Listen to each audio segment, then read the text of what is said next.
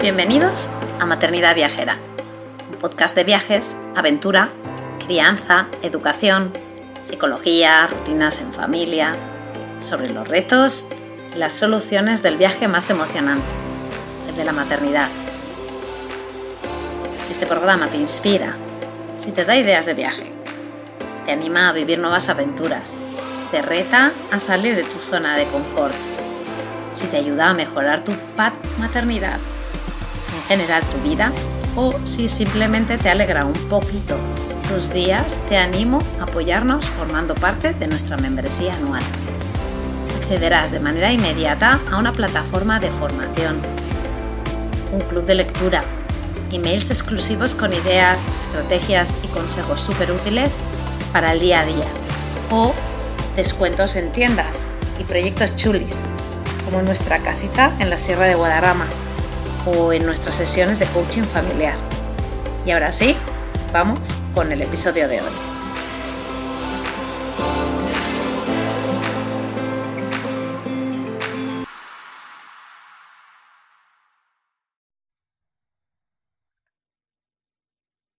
Hola, hola, bienvenidos a otro episodio de Maternidad Viajera. Eh, empezamos nuevo bloque eh, ya sabéis que esta temporada que quisimos un poco pues organizarlo de manera diferente, más estructuradita, más que para eh, quizás eh, fuerais a buscar los temas concretos y, os inspiraseis de cosas así más mm, en detalle.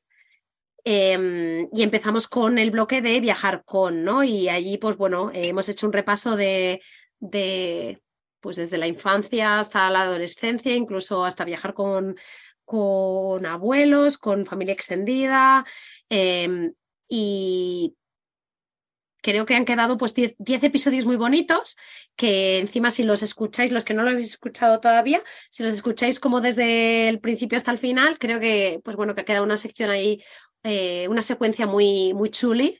Eh, para los que estáis pues en todas las etapas ¿no? de, de, viajar en familia.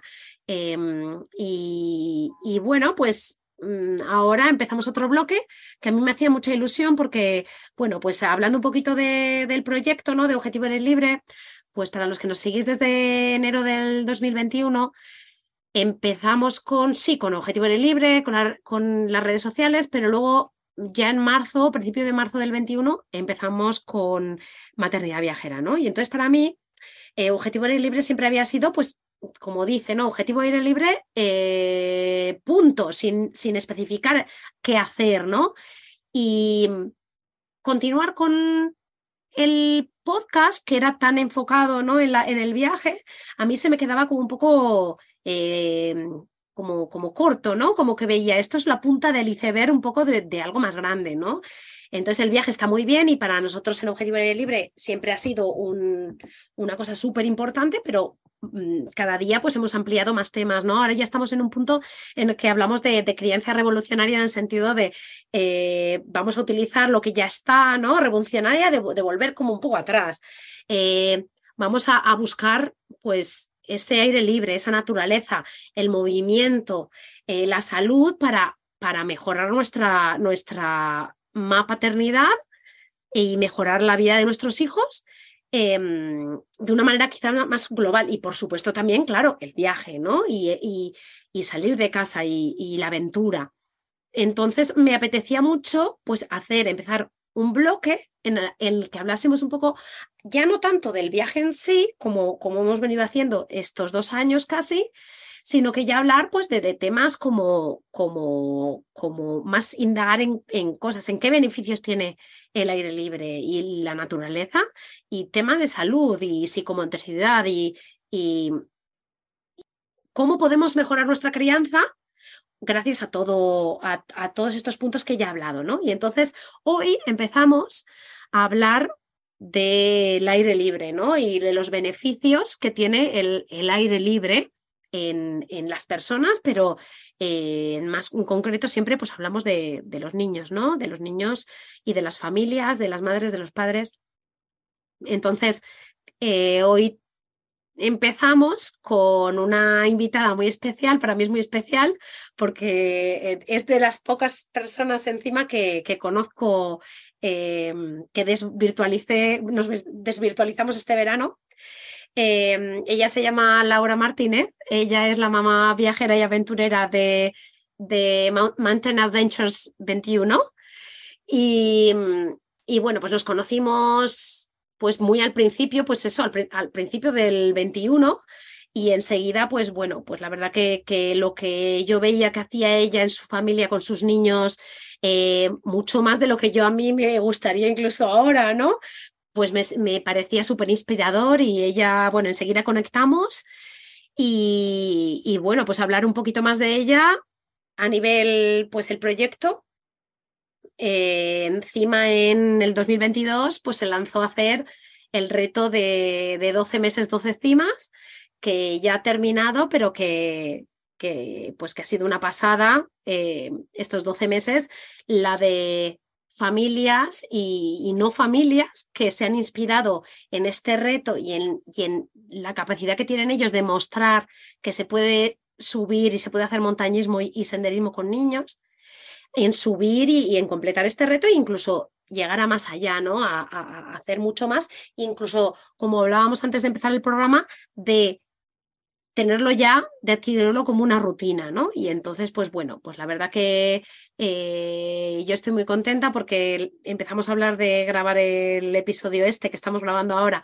empezamos a hablar en mayo del 2022 y al final aquí estamos. Entonces, primero de todo, antes de, porque he dicho que es beneficios del aire libre, pero vamos, vamos a ir más allá que eso. Pero primero de todo, a mí me gustaría que Laura, eh, bienvenida Laura, hola. Hola, ¿qué tal? Encantada de estar aquí por fin. Sí, por fin, por fin, muchas ganas. Pues me gustaría, Laura, que pues un poco eh, nos hablases un poco de dónde viene pues esta, este amor por la montaña, eh, que viene de antes de ser mamá y de amor por el aire libre y por la aventura, ¿no? Y de dónde viene, como, como un poco que te presentes a nivel eso, aventurero, ¿no? Bueno, pues a ver, la verdad es que desde pequeña, eh, bueno, ya me encantaba salir con mis padres, ir de camping, o sea, ya tenía ese espíritu, ¿no? De, de, de salir, de estar en contacto con la naturaleza, aire libre y básicamente mis recuerdos mis mejores recuerdos de la infancia siempre son al aire libre, ¿no? Pues una comida en el campo, eh, el, olor de, ir al bosque en otoño a buscar setas, cuando pisas la nieve, no sé, esas sensaciones, ¿no? Que te, que te aporta el estar al aire libre, ¿no? No estar encerrado en cuatro paredes. Pero en sí, el amor por la montaña, ¿no? La afición esta de vamos a subir montañas, eh, vino mucho más tarde, ¿no? que ya estaba con mi pareja, con Carlos, pues fue a raíz de conocer a, nuestro amigo madrileño, a Luis, que él es alpinista, y se vino a vivir aquí a Barcelona y lo conocimos a través de otros amigos y, él fue el que nos contagió el espíritu de, vamos a subir montañas, nos, nos, ha hecho clases magistrales de escalada, de alpinismo y, y, bueno, de hecho, él tiene hojas Excel y él lleva un registro de todas las montañas que ha subido en toda su vida, las que son más prominentes, las que no, eh, se va haciendo sus retos, ¿no? Pues tengo este objetivo, ¿no? Tengo, y a veces es, ostras, ¿queréis subir esta montaña? Pues es un objetivo en común, pues quedamos y lo hacemos, ¿no? Y, y subimos. Y bueno, este amor por la montaña viene gracias en parte a nuestro amigo Luis, que de hecho en el primer artículo hablo, lo nombro a él que hablamos de, es el artículo de La montaña, nuestro tesoro más preciado. Sí, porque encima Laura eh, es embajadora, es equipo creativo, es parte del club de madres eh, viajeras y aventureras, o sea, es que ha hecho talleres dentro del club, eh, o sea, es, es, top, top 3, top 3 eh, es la hora del proyecto. Hablando un poco del tema de la inspiración, ¿no? O sea, al final tú nos estás sirviendo a nosotros de inspiración en redes, pero tú a la vez te has inspirado pues en la suerte de, tener tu amigo Luis, ¿no? Pero que al final un poco, pues lo que siempre yo comento mucho en estos, en los episodios, ¿no? Que que al final la idea es eh, esa palabra inspiración que quizás pues la, repetimos una y otra vez, pero es que al final la inspiración cambia vidas, ¿no? El otro día ponía yo en, un post en el que, el, que era un post compartido y yo decía, yo soy muy de copiarme, ¿no? Y mucha gente decía, yo también, yo también, no pasa nada, eh, inspirarme, copiarme, pues al final es eso, ¿no? Es ver lo que hace otra gente que le gusta mucho y con esa emoción con la que te lo, Te lo, te lo explica, pues eso hace que es que se te transmite, ¿no? Y, y esa es la inspiración, pero al final es la copia, la copia de alguien que está haciendo algo que le gusta y dices, ostras, yo también quiero ese sentimiento, ¿no? No, no, y la satisfacción que te da, porque yo ahora que hemos acabado el reto de las 12 cimas, el feedback que he tenido con mucha de la gente que ha participado, que no, no es que hay gente que lo ha hecho mes a mes, pero hay gente que ha hecho lo que ha podido, ¿no? Pues mira, hemos subido tres montañas, pero me han transmitido, ¿no? Pues esa motivación, me han agradecido en plan, oye, muchas gracias por las propuestas, porque estamos súper motivados, ahora los niños quieren subir o quieren ir a hacer esto. No sé, eh, para mí, o sea, es la gratitud esta de, de, que la gente te, te lo agradezca y que te digan que les has inspirado. O sea, que yo he servido de inspiración para que ellos también, bueno, se creen ese hábito o salgan, simplemente salgan y digan, pues voy a vivir una aventura. Y, luego, Laura, yo no sé si estarás de acuerdo conmigo, pero el, saber que lo que estás haciendo realmente, o sea, lo de creerte realmente, que lo que tú estás haciendo y que, que, que tiene un valor muy importante, ¿no? Que realmente puede cambiar vidas en positivo, eso es, como súper guau, ¿no? Y, allí, pues, por eso, pues un poco en el proyecto, ¿no? Que tú estás aquí tan, pues, es, muy, muy, muy satisfactorio, ¿no? El, el, creer en la comunidad, el creer en el, en el que las buenas vibraciones se transmiten, ¿no? Y los buenos, y los hábitos, ¿no? Que los hábitos se, transmiten. Y, ahí voy también un poco con el tema del reto también del movimiento, ¿no? Que, que el hacer esa comunidad que hace que, bueno, pues eso, que se cree ese, ese gustillo por ciertas cosas y que, te, y que, te, que te inspire, que te, que, bueno, en fin. Sí, no, no, y cada vez para ti también es inspirador, porque gente que te comparta, ¿no? Pues mira, oye, yo pues estoy haciendo lo mismo que tú y he hecho esto. Hostia, pues yo eso no lo había hecho. También te inspira a ti. O sea, es para abrirte nuevos horizontes. Yo ahora tengo una mega lista de cimas en toda España, sobre todo en el País Vasco, porque los del País Vasco son los más tops. Sí, sí, sí, sí. y, bueno, ojo los catalanes también, ¿eh? Sí, sí, sí, sí, sí, pero los catalanes y luego hay de todo, pero mm, catalanes y vascos. Sí, no, pero claro, como aquí en Cataluña ya lo controlo, lo domino todo.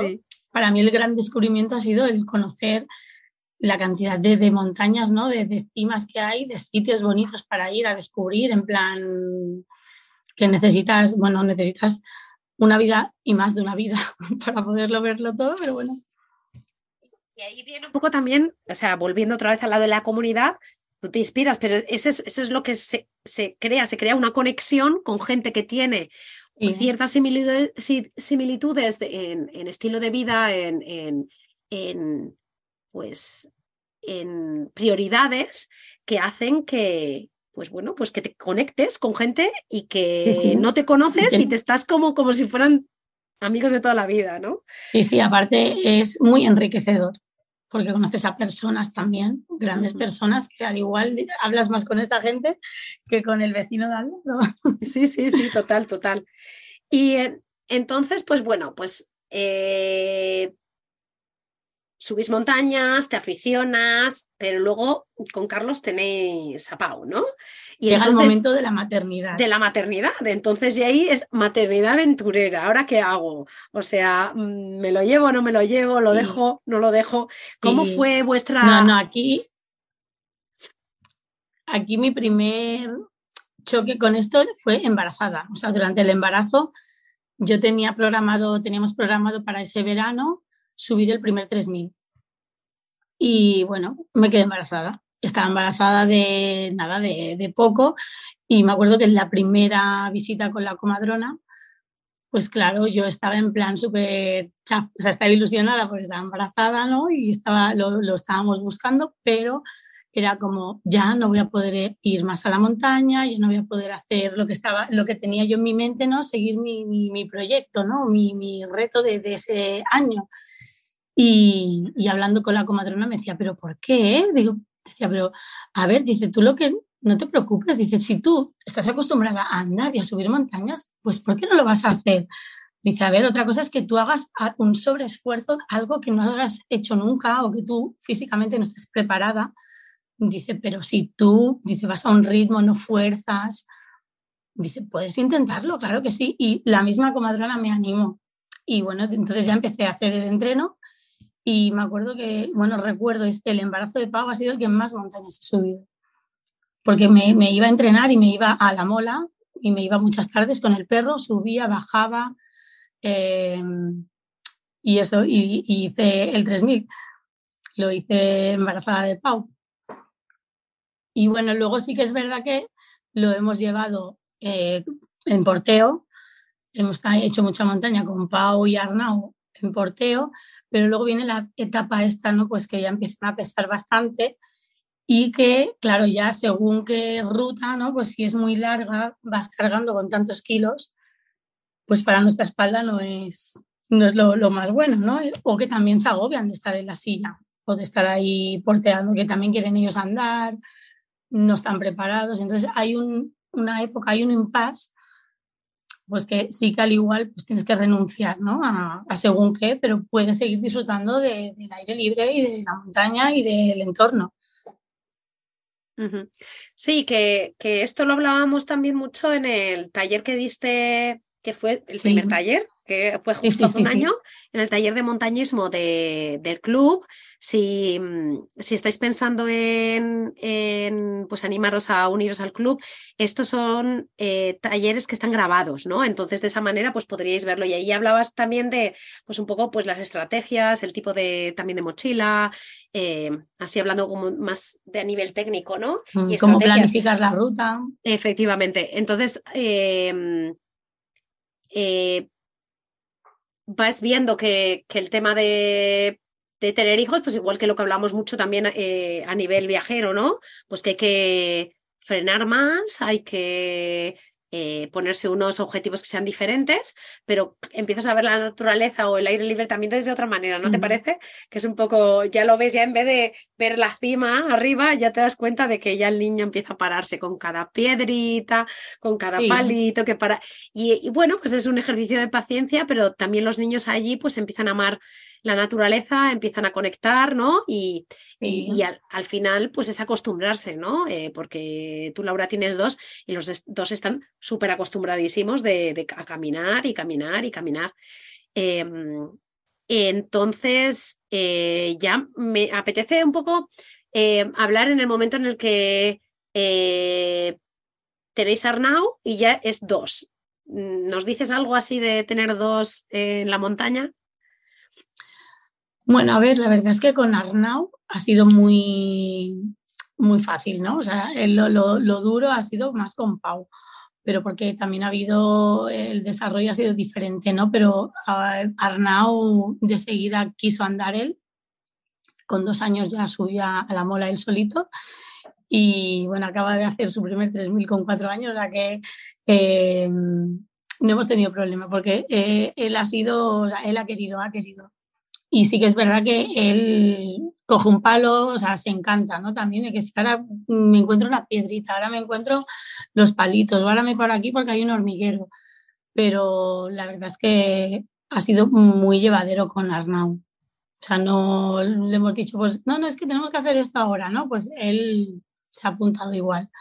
También es porque está Pau, que es más mayor y como ve que hay más, cuando hay más niños también es mejor, ¿eh? cuando hemos quedado con grupo, entonces es como que no, no, tienen, no tienen tiempo para pensar en que se están aburriendo, porque hay tantos estímulos que van andando y no se enteran de que están andando. Y esto lo hablábamos, ¿no? Hablábamos un poco también del poder también de la comunidad, de los amigos y, y, dabas estrategias y, hablabas así como un poco para ayudar, ¿no? A la gente que se inicia en el senderismo, montañismo.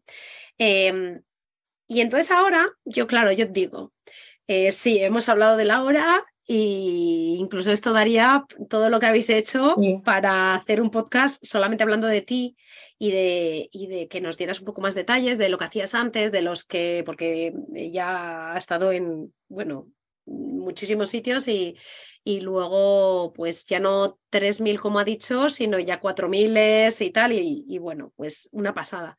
Pero hoy vamos a hablar de un tema incluso más personal que de ella misma, ¿no? O sea, más profundo de la historia de su maternidad, ¿no?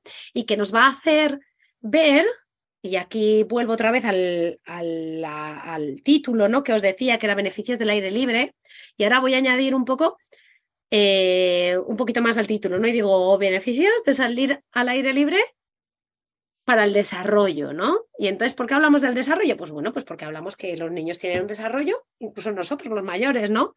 Em, y, cómo nos beneficia, ¿no? Pero incluso vamos a ir más allá, ¿no? Vamos a, a ir hacia, eh, ya no tanto para el desarrollo en general, sino cuando existen enfermedades del neurodesarrollo, ¿no? Y aquí que mm, me gustaría que ya pues, nos explicases eh, de una manera así, pues, pues súper personal, porque al final es lo que es, eh, que nos explicases un poco tu experiencia en, en, un poco pues lo que es ver evolucionar y desarrollarse a tu hijo Pau y, pues eh, empezar a notar cosas, ¿no? Tú encima que eres profesora, empezar a notar detalles y empezarte a darte cuenta y allí llegar a un quizás a un Em, a una caja, ¿no? A un encajamiento de, nombres y de tal, y que pues tú allí, eh, con tu experiencia, pues, pues eh, lo procesas de una manera y tomas unas decisiones. Entonces ahí yo lo he dicho todo como un poco en general y ahora nos das detalles, Laura. Vale, bueno, bien, a ver, desde el momento en que estás esperando, eh, ya empiezan las preocupaciones, ¿no? Que esas preocupaciones ya van a persistir toda la vida porque es lo que te lleva, ¿no? La, la maternidad. Pero lo que una madre desea y un padre es que su hijo pues nazca sano. Esto es lo que todo el mundo tiene en la mente, ¿no? Entonces, eh, que tu bebé, tu hijo nazca con una enfermedad es algo que realmente, o sea, no estamos preparados, ¿no? Para encajarlo. Entonces, sí que es verdad que esto es como un poco reflexión. ¿eh? Hay muchas familias que les cuesta aceptar ¿no? El, que hay algo, ¿no? En plan, hay unos signos de alerta, pues, oye, lo, mejor es que lleves a tu hijo un especialista, tal. Hay gente que no ve, no, no, no, no, pues mi hijo ya lo hará o ya llegará o ya, o esto no, no, eh, su padre era así, el abuelo también o el primo, ¿sabes? La gente justifica y tapa para no ver la realidad, ¿no? Y lo que están haciendo realmente es no ayudar a sus hijos.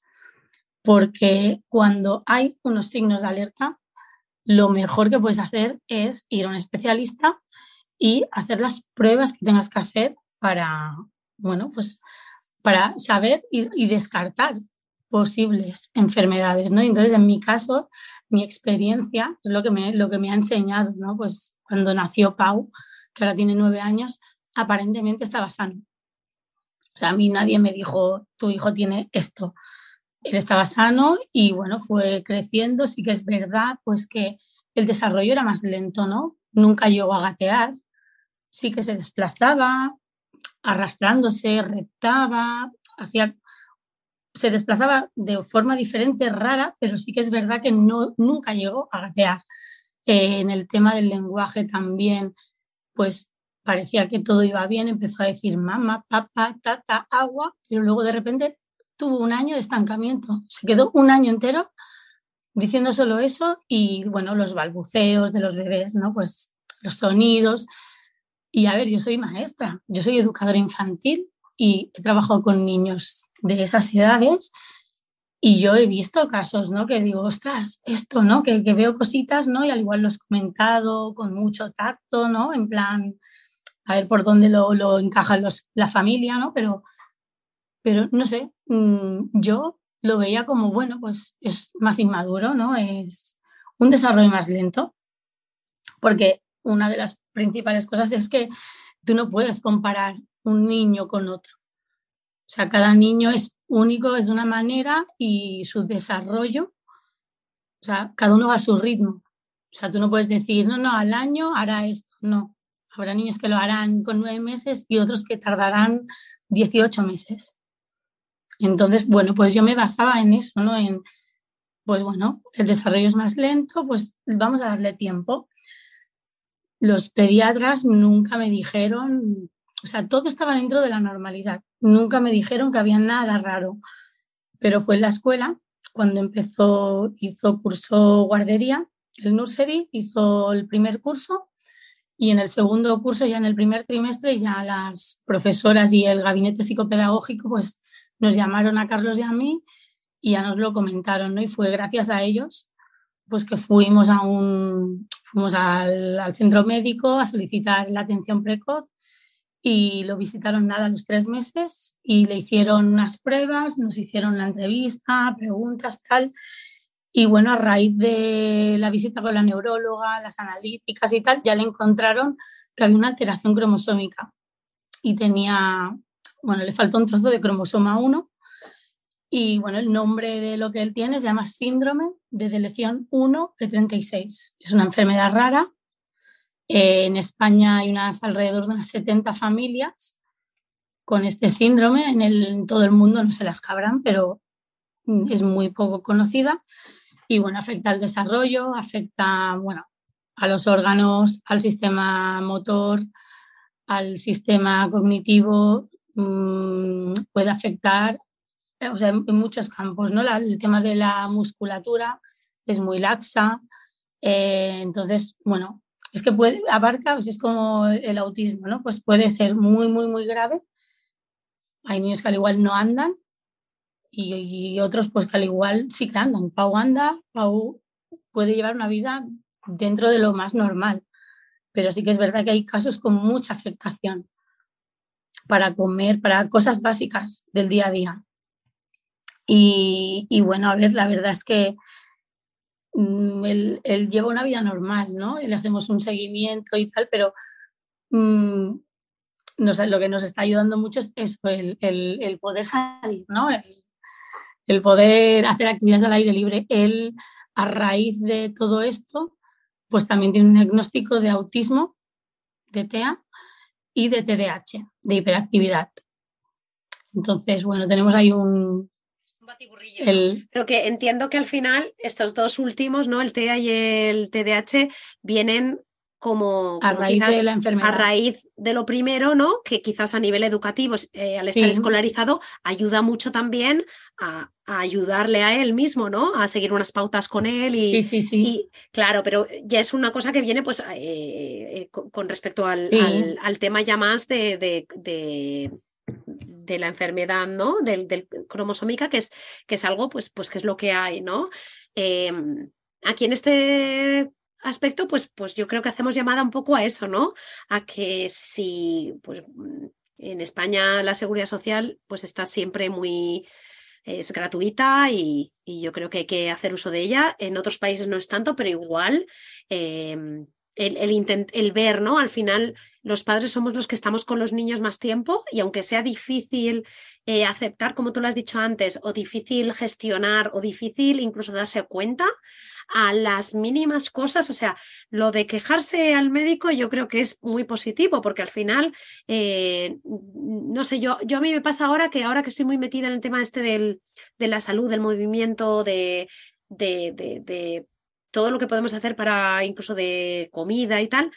Eh, una vez escuché en un podcast además que decía, siempre se ha delegado en los médicos en, en diagnosticar, ¿no? Pero es que nosotros tenemos que ser los mejores médicos para nosotros mismos. Y a la mínima que nos pase algo, somos los que tenemos que ah, eh, llamar la atención, ¿no? Porque al final un médico o un pediatra en este caso, pues eh, tiene unas, como unos, unos márgenes, ¿no? También de, de, ciertas alteraciones o de, o de ciertas eh, quizás alertas en unas franjas, pero que son unas franjas muy amplias, ¿no? Entonces ellos van siguiendo los protocolos y para ellos ver un niño 10 minutos una vez cada año, pues no es. Entonces tú estás viendo a tu hijo todos los días y, a mínimo que tal, pues hablar con el profesor. Los profesores normalmente tienen acceso a, psicopedagogo, el psicopedagogo, pues alguien que puede que pueda venir a hacer un diagnóstico. Entonces, allí, pues eh, quizás ayudarnos en la comunidad, otra vez volvemos a la misma palabra, ¿no? Para, para bueno, pues para darle a nuestros hijos lo, más que luego no es nada. Pues no es nada, pero mira, oye, eh, igual que si de repente dices, ay, me he notado que me tengo un dolor de cabeza aquí y no voy, pues puede ser algo que sea muy grave o no, pues mejor ir al médico, mejor cuidarte y llamar la atención de eso. Y esto, pues bueno, pues es un poco la llamada de atención en este sentido, ¿no? Eh, pues que al final eso, nosotros somos los mejores médicos de nuestros hijos, ¿no? Y allí, pues bueno, pues eh, ser los primeros en dar ese paso y luego pues ya relegar un poco, en, delegar un poco en el, en el resto de la comunidad. Eh, y esto, pues ya lo has comentado, ¿no? El tema, pues un poco de, de, aceptar, ¿no? Aceptar y, y, decir, ¿cómo hago? ¿Qué hago? ¿Me estanco aquí en esta situación o soy proactivo y empiezo a ver que lo has comentado antes, ¿no? Porque cuanto más tardas en cualquier mm. diagnóstico, ¿no? Es peor, ¿no? Y, y el, el, concepto de la estimulación temprana, pues es ese, ¿no? Eh, cuanto antes mejor. Em, ¿Cómo lo llevas tú, Laura? ¿Y cómo... Em, ¿Cuáles son las puestas de acción, ¿no? Que, que os ponéis con Carlos, ¿no? A, bueno, pues a, empujar a, ya, ya, pues ya Mm, repetir otra vez la palabra estimular, ¿no? Eh, ¿Cómo veis, ¿no? En vuestro día a día que podéis eh, reaccionar, ¿no? A esto. Sí, a ver, bueno, al principio, claro, eh, cuesta mucho de asimilar. Yo creo que también lo hemos vivido de, forma diferente, ¿no? Pero claro, yo porque también estoy metida en el mundo de la educación y yo desde el minuto uno pues, he hecho muchas formaciones, ¿no? Pues de temas de necesidades especiales, de temas de autismo. Entonces, mm, como que me he empapado, ¿no? Que luego sí que es verdad que a través del hospital, ¿no? De, donde llevamos a Pau, a través, cuando le dieron el alta de atención temprana, le siguen haciendo un seguimiento en salud mental infanto-juvenil. Y aquí hay unos programas que son para padres que lo digo porque mucha gente no lo sabe, ¿no? Que mucha gente dice, no, te dan el alta a los cinco años con la atención temprana y luego ya es búscate la vida por privado. Y sí que es verdad que para el tema de terapias tienes que hacerlo por privado, porque la seguridad social no, no, te, no te ofrece la posibilidad de hacer una terapia.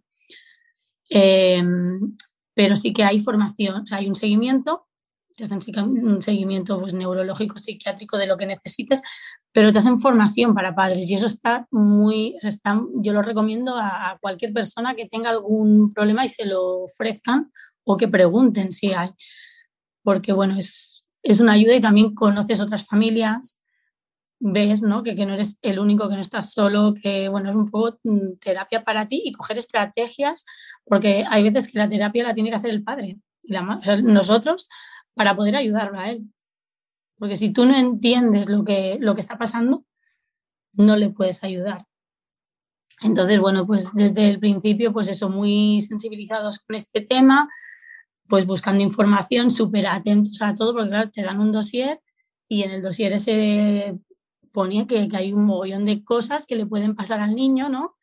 Pues desde ataques epilépticos, desde problemas cardíacos, eh, desde hasta un 90% de discapacidad intelectual, auditiva, visual, entonces es el pan pues vamos a llevarlo que le miren bien la vista, que, que le miren el oído, que ir descartando cosas, ¿no?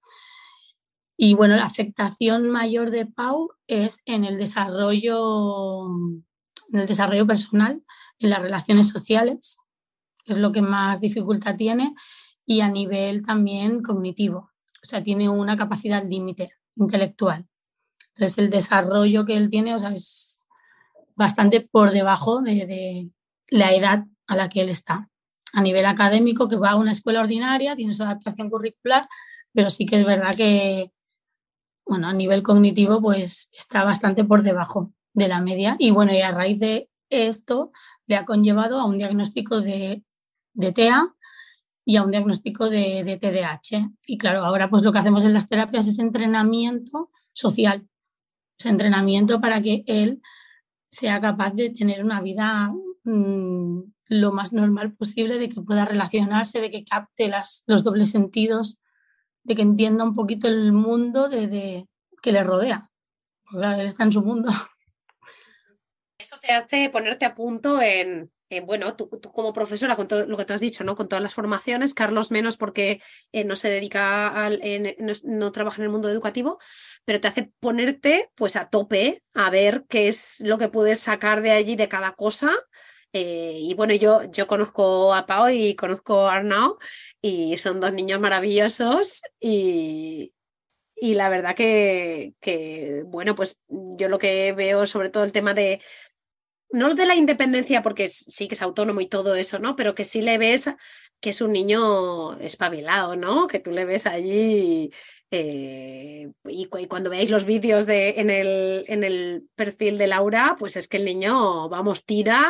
Mm, mm para adelante y, bueno, pues se le ve que también la relación que tienes tú con él, ¿no? Bueno, Carlos igual, pero que, que tú le conoces de una manera y, bueno, que es muy bonito veros también, ¿no? Y, ver cómo tú, pues, eh, la, como la, la, maternidad, ¿no? Te ha llevado ahí a un punto que, que, que, bueno, pues que seguro que de esto has evolucionado en estos nueve, bueno, nueve años, ¿no? Desde que ya un poco veis, pues cinco o seis años, pues has evolucionado a, a 1500%, ¿no? Claro, porque tú, o sea, mm, la idea, ¿no? O sea, la maternidad no es fácil para nadie, o sea, para nadie es fácil y siempre salen cosas. Pero claro, una cosa así es como, mm, te pilla como todo por sorpresa, o sea, te pilla en bragas, es como ahora qué pasa, y claro, yo porque eh, eh, me he puesto las pilas en las formaciones, pero eh, a Carlos le ha costado mucho más y a veces era como que no, no entendía, ¿no? Como, pues no, pues tienes que hacer esto así y es como que no ves que mm, no es, no es que no quiera, es que no puede. Y a veces su reacción es pedirte ayuda, te está pidiendo ayuda montándote un pollo, montándote lo que sea, hasta que él ha aprendido pues, a verbalizar, porque él también está haciendo un trabajo ¿no? pues de conocerse a él mismo y poder pues, mm, o sea, reaccionar de una, de una manera mejor, o sea, poder entenderse a él mismo y saberlo comunicar a los demás.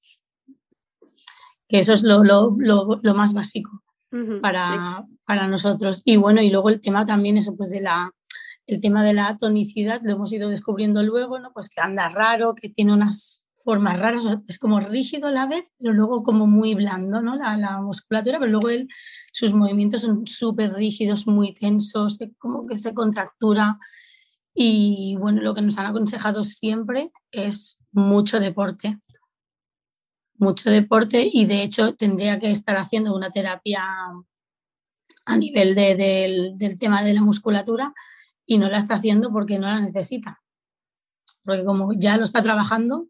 Te digo, ¿y por qué no lo necesita? ¿no? Porque entonces aquí unimos la primera parte que hemos estado hablando de Laura y Carlos, que eh, luego gracias a su amigo Luis y la afición y el embarazo y a tope y tal. Y ahora la maternidad, la maternidad con eh, un diagnóstico, ¿no? Y vamos a juntar las dos cosas y ahora nos dices por qué, por qué no necesita, qué está haciendo, qué hace Pau, qué hace que no necesite ese, ese tipo de, pues bueno, de, terapia, ¿no? Bueno, a ver, uno de los mayores beneficios de salir sí, de, de, es el, el, movimiento, ¿no? Yo me, me, viene mucho a la cabeza el, el, capítulo que grabaste de movimientos alimento, creo que era el, perfil, pues es un poco esto, ¿no? O sea, él, si está aquí encerrado, aparte de alimentar su, su rigidez, ¿no? Su rigidez mental, o sea, él estaría todo el día viendo el mismo capítulo, viendo lo mismo en la tele, jugando el mismo juego, o sea, es muy, muy rígido, ¿no? Y entonces nos cuesta mucho pues sacarlo de, sus cosas, ¿no? Ahora ya es más flexible, ¿no? Pero al principio nos costaba un montón. Entonces, el salir de casa era abrirle nuevos horizontes, ¿no? Nuevas cosas y no estaba aquí encerrado haciendo siempre lo mismo. También nos costaba sacarlo. Entonces, ¿qué hacíamos? Aprovechábamos su interés restringido. O sea, a él le gustaban pues, los trenes, pues nos vamos a ver trenes. eh, a él le gustan las carreteras, los mapas, pues va, nos vamos de excursión con este mapa y vamos a buscar no sé qué, o sea, le, intentábamos pues con, llevar ¿no? a, a, su terreno para poderlo sacar de casa y así que él estuviera motivado y poco a poco pues ya él le ha ido gustando, le ha ido cogiendo el gustillo a esto de salir, a hacer estas cosas, ¿no? Y como también es un niño de rutinas, pues el hecho de, venga, vamos a sacar al perro, ¿no? Pues cada día quiere sacar al perro, pues para él eso es genial, porque como cada día tenemos que sacarlo por la mañana, por la tarde, por la tarde le hacemos el paso más largo, le damos la opción, pues, ah, ¿quieres ir en bici? ¿Quieres ir en patinete? Y bueno, y, luego hicimos el cambio también de mudarnos a un pueblo y en el pueblo sí que es, hemos hecho más vida social, porque la gente pues es más cercana, no en la ciudad eso también es una de las cosas que, nos ha ido muy bien ¿no? en el, para, para él, el conocer, hacer tribu aquí en el pueblo, con los amiguitos del cole, con vecinos, que te los encuentras cuando sales a la calle. Él se agobia, te paras a hablar y al igual él se agobia, porque no aguanta ni dos minutos, te paras a hablar y es como, mamá, no te pares a hablar porque él necesita irse. A él no le interesa nada, ¿no? Pero si se encuentra a alguien que a él sí le interesa, pues sí, le va bien la, la parada habéis hecho unos cambios, ¿no? De, un poco ya desde de vuestro estilo de vida que teníais antes y de vuestras rutinas, pues el ir un poco adaptando a, bueno, pues a, Pau y a sus necesidades y a cómo pues estimularle de mejor manera y unir un poco también vuestras aficiones, ¿no? Quizás a vosotros lo que te has dicho, ¿no? Os ha resultado incluso en ese sentido natural emplear todo este pues amor por la montaña, amor por el aire libre y que conectase perfectamente con las necesidades que tiene Pau, ¿no? Quizás en esta, en esta línea, pues puede estar el caso contrario, ¿no? Gente que nunca lo ha hecho y sí que se estanque en sus cuatro paredes porque son las que han estado acostumbrados y les cueste mucho, ¿no? Pero bueno, yo, yo aquí eh, sí que... Eh, pues comento que aunque eh, Laura nos está hablando y vamos a hablar ahora de beneficios de las actividades al aire libre y de salir y del movimiento, con Pau, ¿no? Con este diagnóstico muy concreto y muy especial, eh, más general si pensamos que es mm. neurodesarrollo, eh, más general todavía que hablamos del desarrollo, porque mm, niños que tienen eh, dificultades en el desarrollo hay muchísimos más en general. Em, pero yo voy a ir más allá, ¿no? Es al desarrollo simplemente al crecer. O sea, los los beneficios que te trae el moverte, el salir, el ir a la naturaleza, el ir al aire libre, que todo esto que nos habla Laura en un caso extremo, ¿no? Que es el que le ha tocado vivir a ella y, está llevándolo pues, pues como, como pues una madraza, con la madraza que es, pero el que los que nos estáis escuchando, las que nos estáis escuchando, que lo veáis como los beneficios que nos puede traer en muchísimas situaciones más incluso hablar en todas las situaciones, ¿no? Un niño que no tiene ningún tipo de diagnóstico, que no tiene ningún tipo de problema en el desarrollo, y le tienes en tus cuatro paredes, eh, siempre haciendo lo mismo, siempre con los mismos estímulos alrededor, eh, con la televisión puesta, pues obvio que ese niño no va a tener la misma estimulación que un niño que sale por la puerta de la casa y descubre. Y ya no hablo, por eso esa introducción que he hecho anteriormente, ¿no? De hablar de que el viaje, pues a mí en un momento dado eh, se me quedó como un poco cojo, ¿no? Porque sí que veo que el viaje es como la, la guinda, ¿no? Es, es, ostras, qué guay, me cojo un avión y me voy a, mm, a, Nepal, ¿no? Como tú fuiste. Pero que, que, en realidad es el salir de la puerta de, por la puerta de casa. Vamos a vivir aventuras, vamos a movernos. Eh, y, esto es un poco pues el mensaje que queremos eh, mandar Laura y yo con este episodio, ¿no? De decir, ostras, mirar que el aire libre es gratis, ¿no? Que es salir por la puerta de tu casa, que más aún nos hemos dado cuenta con la pandemia, que lo damos por, por sentado y de repente zas y te quedas en tu casa en tus cuatro paredes. Eh, así que eh, empezamos un poco ya quizás a hacer un listado de tu, de tu experiencia, ¿no? De todo lo que tú has visto, cómo, cómo Pau se, beneficia. Eh, y la primera, ya la has comentado, que es pues eso, simplemente el abrir nuevos horizontes, la aventura de salir de casa. Y él está más acostumbrado probablemente que los míos. o sea que, que, en ese sentido, increíble. ¿Seguimos, Laura? ¿Qué más nos cuentas? Sí.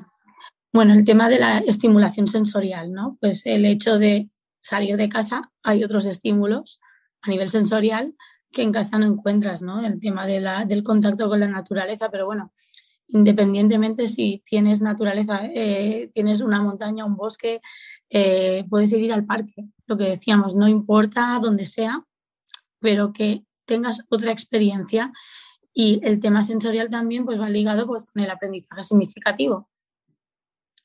¿No? Porque a, través de, de, estas sensaciones, para él esa experiencia va a ser más vivencial y la va a recordar como la recuerdo yo cuando era pequeña, que recuerdo el olor al bosque húmedo de cuando iba a buscar setas, ¿no? O el, el sonido del mar cuando ibas a la playa, ¿no? Cosas de estas, ¿no? Pues para él el aprendizaje es mucho más significativo fuera de casa y lo va a recordar mucho más si es una, una experiencia más vivencial.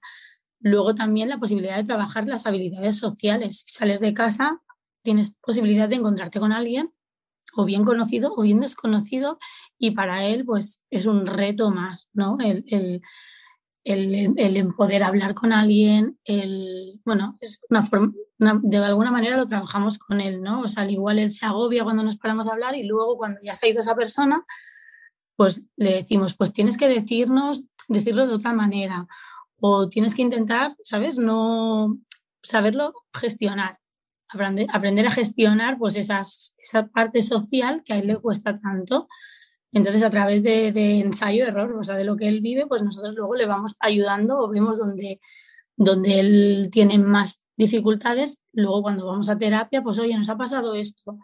Y lo trabaja con la terapeuta también. No solo lo hacemos nosotros, porque de hecho, con quien mejor funciona es con la terapeuta también. Pero bueno, estar ahí para poder ver dónde hay esas dificultades y, bueno, a ver, para, para Pau. ¿no? Exponerle, pero igual, o sea, yo aquí insisto, ¿no? O sea, eh, incluso yo misma, ¿no? El, eh, cada uno somos, somos más sociales o menos sociales y el obligarte a salir te hace, eh, pues, exponerte, exponerte a la vida y te hace quizás más, más te da capacidad pues, de, de, comprender más, de comprenderte más a ti mismo insisto que esto, esto que está, de lo que está hablando Laura es en general. O sea, estamos hablando de que si tú te quedas en, tus cuatro paredes, vas a tener tus cuatro paredes.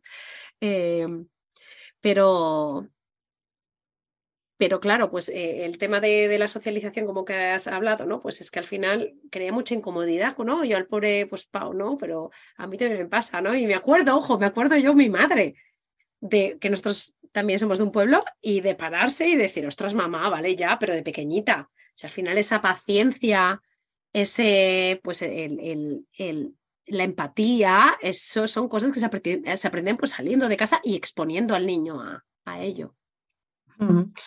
Y bueno, y luego la posibilidad de vivir experiencias fuera de su zona de confort. ¿no? Pues le proporcionan más confianza en él mismo y lo hacen más adaptativo a los cambios está más expuesto, pues se vuelve pues un, niño con más, más, más respuestas, o más entrenado para, para la vida. Si está en casa, el día que salga, pues pero esto le pasa a cualquier niño, vaya, no, no solo a alguno con... Insistimos en la generalidad un poco, ¿no? De, de, pues de los consejos. Em, yo pensaba un poco también del tema de, lo que hemos hablado un poquito antes de, empezar a grabar, ¿no? El tema de, la incertidumbre que tiene en concreto, ¿no? Hablando ya también más de ya no salir de casa, sino de la montaña, ¿no? Que vosotros subís con los niños, habéis subido cuatro miles, ¿no? No, no, no, 3.000. 3.000, 4.000 todavía no. aún no, aún no. Pero bueno, 3.000 han subido. Sí, han hecho el primer 3.000 ahora en octubre. Efectivamente. Entonces, a mí ya pensando en el montañismo ese, y, no hay nada más con más incertidumbre que la montaña, ¿no? Y la montaña ahí tienes que estar todo el rato pendiente de y estando atento a los signos de, y que si el tiempo, el cielo, eh, me acuerdo uno que ibais, un momento que ibais a subir y al final tuvisteis que tiraros para atrás por tema eh, clima. Sí, sí, sí, porque había una previsión, un aviso de lluvia al mediodía Y aparte hacía un día horrible, o sea, no se veía el sol, hacía viento, hacía frío y ya, bueno, dijimos, andamos, pero ya sabíamos que no íbamos a llegar, pero bueno, dijimos, intentamos, pero a tal hora hay que dar media vuelta. Por la, sabíamos, teníamos ahí todos los radares puestos sabíamos a qué hora había que volver. Pero adaptarse, ¿no? A esas situaciones. Eh, bueno, claro, eso es un aprendizaje. O sea, él lo está viviendo desde bien pequeño. O sea, él desde que era bebé ha venido a, la montaña. O sea, yo ya lo porteaba, ya lo llevaba a la montaña. Entonces, para él, el estar en ese entorno ya es algo normal. Y bueno, luego conforme se ha ido haciendo mayor, él, lo, él lo, vive como algo muy natural. Es, es, lo que está aprendiendo de nosotros, ¿no? Pues el llevar un mapa, el situarse en el mapa, pues dónde estamos, estamos aquí, tenemos que llegar allí, tendremos que subir aquí donde hay estas curvas de nivel, pues aquí es una cuesta muy, muy bestia, aquí pues nos tomaremos algo de azúcar antes de subir o algo energético, ¿sabes? En plan, pues haremos alguna parada o cuando lleguemos aquí paramos. No sé, y, luego, pues claro, con Arnau, que es más pequeño, pues intentamos eso, pues más fantasía, ¿no? En plan, inventarnos historias. Bueno, el 3000 lo hicimos buscando al Yeti estaba el Yeti allí y íbamos en todo, eran rastros del Yeti y estaban súper flipados desde el Yeti y Pau, como es tan inocente también, es como una parte de él, él sabe que no es verdad, ¿no? Pero él se lo cree, porque es tan inocente que es como se piensa que es verdad, ¿no? También, entonces lo vive mucho también. Y bueno, a ver, que en verdad no, no es que hagamos nada fuera de lo normal, simplemente es que desde bien pequeñitos los hemos llevado a la montaña y, los hemos acostumbrado a estar en ese entorno y a caminar por ese terreno con piedras, con... Un poco también al tema este de lo de, es que mi hijo no quiere, es que sacarle de casa le cuesta mucho. Yo, por ejemplo, yo siempre comento que a mí mm, mis hijos en casa están, mm, parece que, bueno, pues yo que sé, que les dan, que les pagan por estar en casa, que, que les dieran, pero una vez que ya salen de casa, ya están felices, pero el problema es que, pues eso en su zona de confort, en su eh, les encanta la casa, les encanta. Si yo no, si yo, bueno, si nosotros no, no hubiéramos hecho el esfuerzo de sacarles de la casa, pues es que nunca, es que sería peor todavía. Y aún ahora no les, o sea, no les gusta, ellos no te llaman, no te dicen, ay, venga, vamos, vamos, vamos, vamos al. No, les tienes que empujar. A los sí, no, pero a, Pau le pasa igual, ¿eh? A Pau, también. Pero por eso te digo que yo, mi hijo que también tiene 10, él, está aquí en casa y él lo primero que dice cuando sale del cole es quiero ir a casa a relajarme, porque es su, espacio, su zona y quiero merendar y quiero estar tranquilito y relajarme y luego salimos. Pero claro, si yo le digo, no, no, no, no, nos vamos y nos vamos ya, a veces le digo, no, nos vamos ahora que se hace de día más, se hace de noche tan pronto, nos cogemos algo de fruta para merendar y nos vamos a sacar al perro antes de que salga de noche. Y es como que se atabala, se agobia. No, pero es que yo necesito descansar un ratito, relajarme. Digo, ya, pero luego será de noche. no somos muchos adultos también así. Es que mm, al final yo creo que, no, que nuestro, nuestro el ser humano también está un poco diseñado para eso, ¿no? Para ahorrar energía, que habla, ahora, pues yo que estoy también leyendo mucho con el tema este del ejercicio físico, de, del tema de, cómo se hacían las cosas antes, de un poco de, la de, los inicios de la humanidad, ¿no? Y, y tal, y entonces ver que es que en realidad, claro, el hombre, el, el ser humano está, está diseñado a eso, a ahorrar energía tanto mental como física, y nuestra tendencia siempre va a ser sentarnos en el sofá y cuanto menos que tengamos que hacer, nuestra inercia nos vaya. Entonces, claro, los niños son así. En este caso, pues lo de pago, pues estamos hablando pues, de, un paso más allá, ¿no? Pero ese es el instinto del ser humano. Sí, y ahora, por ejemplo, él me lo sabe explicar, ¿no? O sea, él me lo dice lo que él necesita, pero al igual cuando era más pequeñito, incluso antes de tener el diagnóstico, pues al igual te montaba una pataleta, lloraba, gritaba, y porque no te lo sabía decir lo que le pasaba y realmente es porque él necesitaba pues otra cosa. O estar más tranquilo o no estar en un sitio con ruidos, porque por ejemplo los ruidos le agobian. Pau no me lo puedo llevar a un concierto. Se pone muy, se altera y se pone muy nervioso y ya, pero claro, ahora ya me lo dice, mm, se tapa los oídos y por favor me quiero ir a casa, quiero ir a un sitio tranquilo. Entonces, ahora ya él sabe gestionar eso Antes no, y bueno, y ahora lo entendemos. Sabemos lo que tiene y lo entendemos. Predecir lo que va a pasar para un poco mm, ir eh, pues, pues ir explicándole ahora eso que tú has comentado, ¿no? Que, que él es ya más mayor y ya es capaz de, pues de, de, decirle, pues mira, pues vamos a ir después de, o incluso por la mañana, decirle, ¿qué te parece si ahora que se hace de noche, pues después del cole nos vamos directos y tal? Entonces, una manera de los niños en general a, hacerse a la idea y que de repente tú no les cambies de plan, porque si ellos están con su chip de que van a ir a casa, pues también insisto como a los adultos, si tú quieres ir a tu casa y de repente te dicen, no, no, no, es que tienes que ir a comprar no sé cuántos y dices, ostras, no, eh, para tu ser, sin embargo, si ya desde la mañana sabes que después del trabajo, después de tal, tienes que ir a ciertos sitios, pues tu mente funciona mucho más relajada. te organizas. Y te, mentalizas, ¿no? Es una mentaliza y, al final haces las cosas más feliz, ¿no?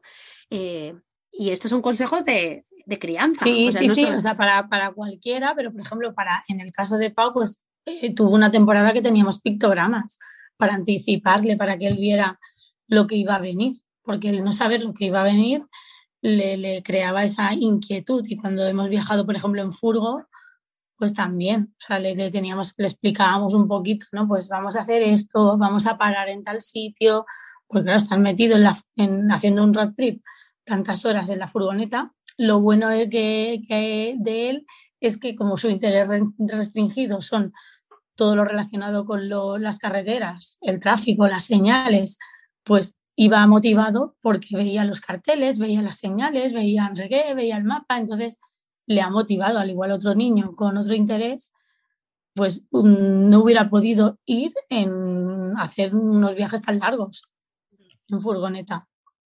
Sí, bueno, y, y, el, y, uno de los también importantes beneficios de, contacto, de beneficios al aire libre, es el conocimiento de nuevos entornos y de entornos naturales y sociales.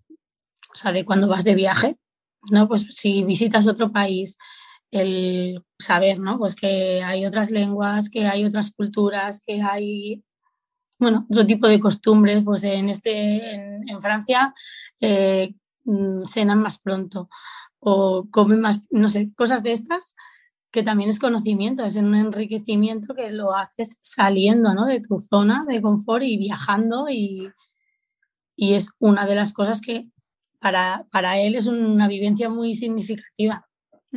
Sí, que se habla otro idioma, que, puedes comprender o no, que es una cosa que se tiene que aprender, que no se nace con ello y, al final, pues bueno, pues sí, sí, o sea, yo he abordado temas así, temas de geografía, o sea, de conocimientos así, pues a través de los viajes, ¿no? Y hablarle de, del mundo y de cosas que hay en el mundo, pues a través de los viajes que él no ha viajado por todo el mundo, pero al igual le he hablado de, de algún viaje mío o de algún viaje de otra persona o le he puesto algún perfil de alguien que está viajando, no sé, cosas de estas y entonces él ya pregunta, ya, ostras, pues yo quiero ir allí, o qué puente más chulo hay en San Francisco, yo quiero ir al Golden Gate, o yo quiero ir a visitar el Big Ben, y va conociendo, ¿no? Pero porque va viendo también, ¿no? Le vas explicando y le, y le vas entrando también el gusanillo este, ¿no? De, de, de que él tenga ganas de conocer esas cosas, salir de casa a conocer el mundo que, claro, él lo haría, pero con nosotros, ¿eh? porque tú le dices, vete de colonias, no quiero ir de colonias. Él ahora mismo le, han dado el papelito para ir de colonias este, este, esta primavera y no quiere ir. Quiere ir con su familia.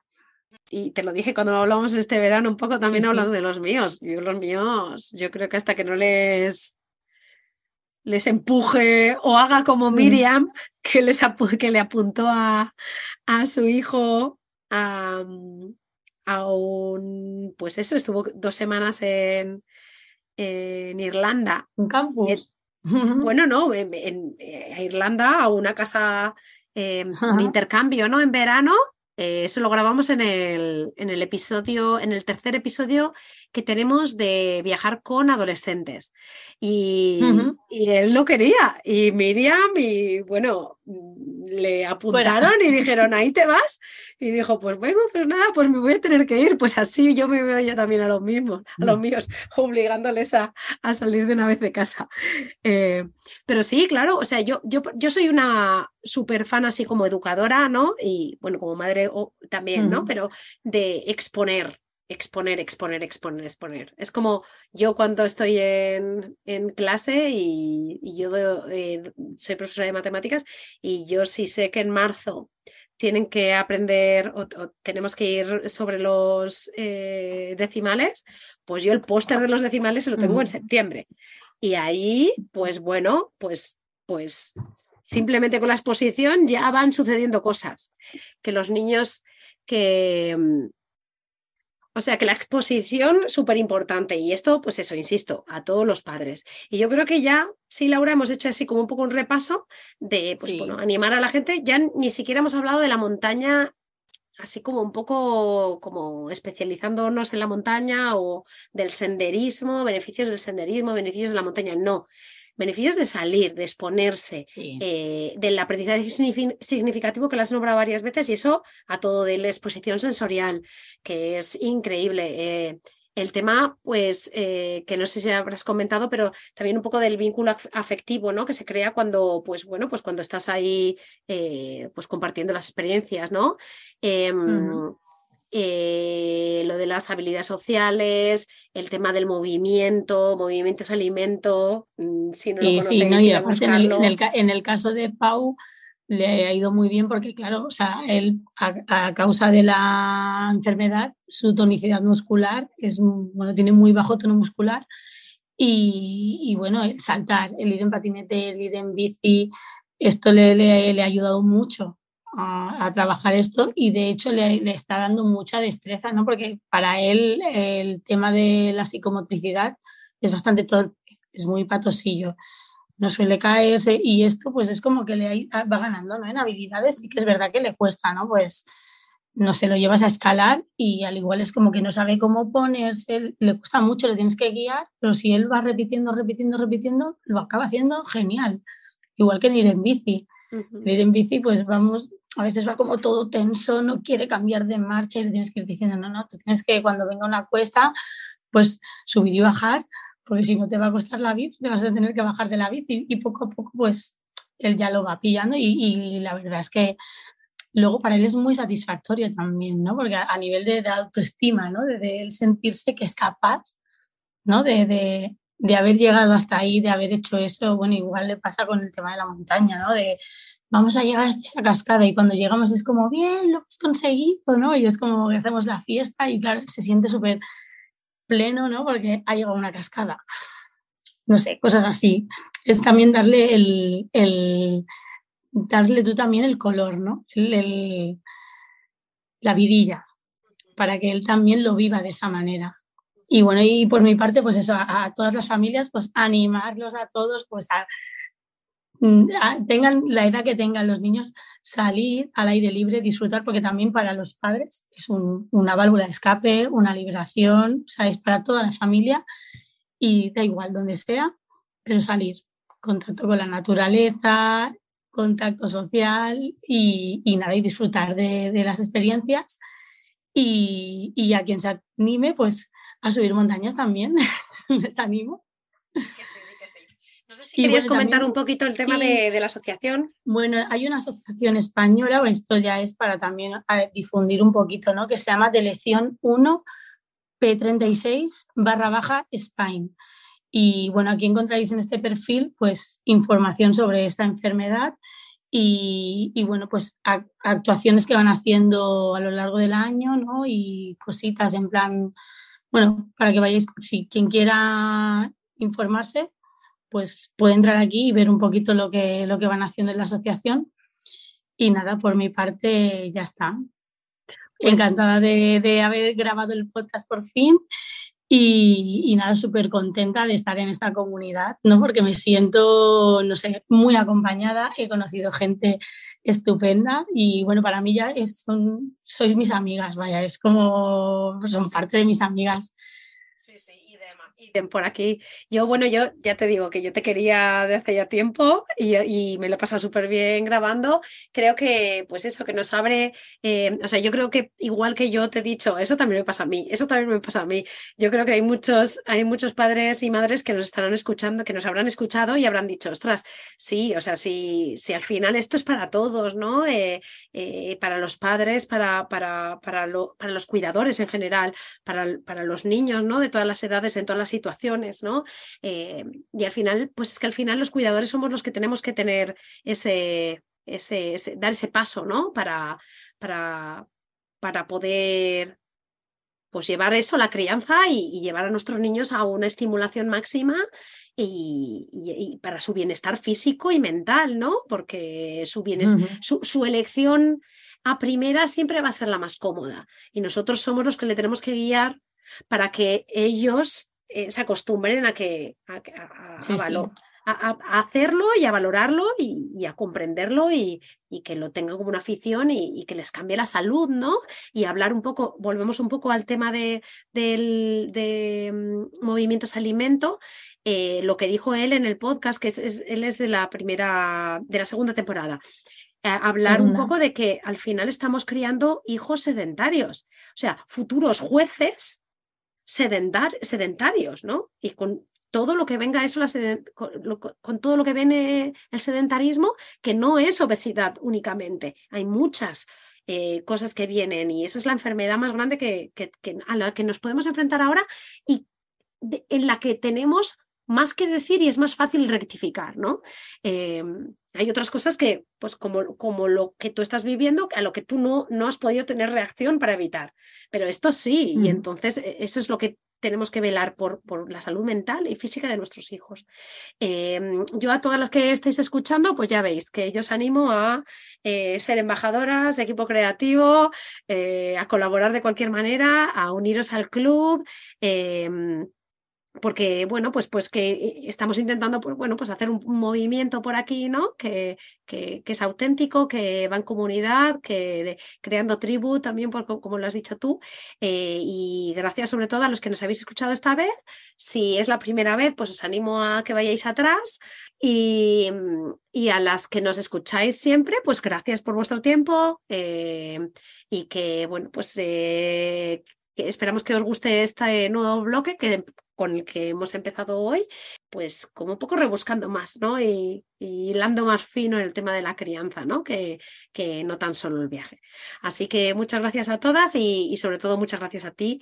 Eh, me ha encantado hablar contigo y tenerte a ti y poder por fin publicarte y sacarte y seguirte en maternidad viajera, ya que tenía ya muchas ganas de eso. Eh, gracias, Laura. Un placer, Laura, un placer. Y nada, ya me animaría por un segundo. Oh, sí, sí, sí, ya empezamos a buscar el tema. Muy bien. Adiós. Un saludo a todos, adiós.